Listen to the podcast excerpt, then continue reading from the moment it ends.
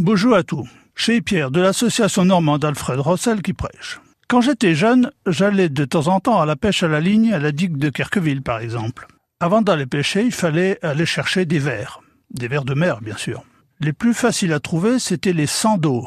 Tiens, voilà encore un mot originaire du, vieux scandinave. Sand, c'est le sable, et orme, le serpent. Le sando, le serpent du sable, la rénicole.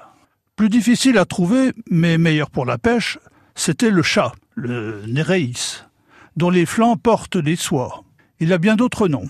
Plure, plour, plouse, pleur, ou bien chatte, ou enfin carpleuse en Seine-Maritime. Carpleuse vient de chatte-pelouse, c'est-à-dire chatte poilue. Il y a un autre animal qui porte ce nom de chatte-pelouse. C'est la cat-pelouse ou carpelouse. C'est une chatte, par allusion lointaine à ses allures rampantes, c'est la chatte qui pèle, qui enlève sa peau. Ça n'a rien d'un félin, c'est la chenille du chou, ou la chenille en général.